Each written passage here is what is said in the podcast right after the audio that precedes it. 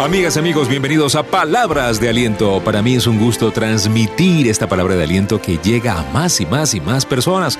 Gracias por estar atentos a nuestras recomendaciones. Gracias por eh, formar parte de todos nuestros grupos, el grupo de WhatsApp. Usted si le llegó esto porque un amigo se lo envió, escríbanos. 0414-340-3023 es nuestro WhatsApp para incluirlo en uno de los grupos de WhatsApp. O también enviarle todos los enlaces. Tenemos acceso al grupo de Telegram, puede usted ver los grupos de WhatsApp, puede unirse a través de ese enlace a los grupos de WhatsApp, puede conocer dónde está nuestro canal de YouTube, nuestra página web y el acceso a la página web de Max FM, donde transmitimos el arranque feliz, porque nos han preguntado en radio, donde estamos, estamos en Max FM 92.9 y hay una página a la cual usted puede accesar para.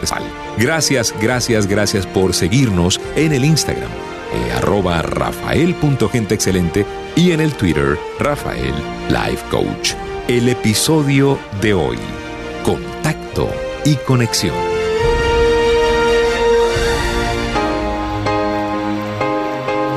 para poder empezar este episodio de hoy, les quiero leer un mensaje que nos llegó a través del WhatsApp, que pues es el centro de nuestra palabra de aliento de hoy.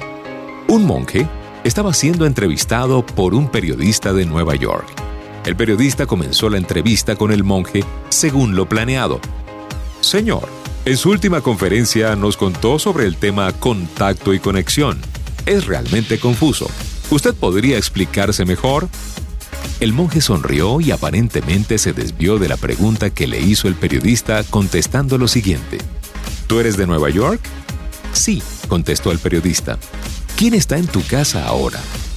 El periodista sintió que el monje estaba tratando de evitar responder a su pregunta, ya que era una pregunta muy personal e injustificada. Sin embargo, el periodista dijo, mi madre falleció, mi padre está allí tengo tres hermanos y una hermana, eh, todos están casados. El monje con una sonrisa en su rostro volvió a preguntar, ¿hablas con tu padre? El periodista parecía visiblemente molesto. ¿Cuándo hablaste con él por última vez? El periodista, reprimiendo su molestia, dijo, eh, puede ser que hace un mes. Eh, ustedes, como hermanos y hermanas, se frecuentan a menudo, dijo el monje. ¿Cuándo se reunieron por última vez? En una reunión familiar. En este punto, el sudor apareció en la frente del periodista. Parecía que el monje estaba entrevistando al periodista. Con un suspiro el periodista dijo, nos reunimos por última vez en Navidad hace dos años. ¿Cuántos días estuvieron todos juntos? El periodista, secándose el sudor de la frente, dijo, mm, tres días. ¿Y ¿Cuánto tiempo pasaste con tu padre sentado a su lado? El periodista parecía perplejo y avergonzado y comenzó a garabatear algo en el papel. ¿Desayunaron? ¿Almorzaron o cenaron juntos? Le preguntó el monje al periodista. ¿Tú le preguntaste cómo estaba tu papá? ¿Le preguntaste cómo pasó sus días después de la muerte de su esposa, tu madre? Las lágrimas comenzaron a fluir de los ojos del periodista.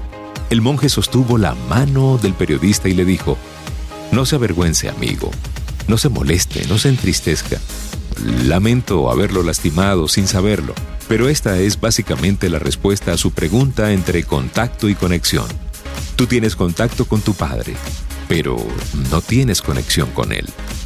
La conexión es entre corazón y corazón, sentados juntos, compartiendo comidas y cuidándose, tocándose, dándose la mano, teniendo contacto visual, pasando tiempo juntos.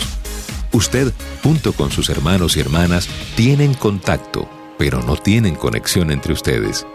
El periodista se secó los ojos y dijo, gracias por enseñarme una excelente e inolvidable lección. Esta es la realidad de hoy. Ya sea en casa o en la sociedad, todos tenemos muchos contactos, pero no hay conexión. Todos estamos ocupados en nuestro propio mundo. No mantengamos solo el contacto, sino que permanezcamos conectados.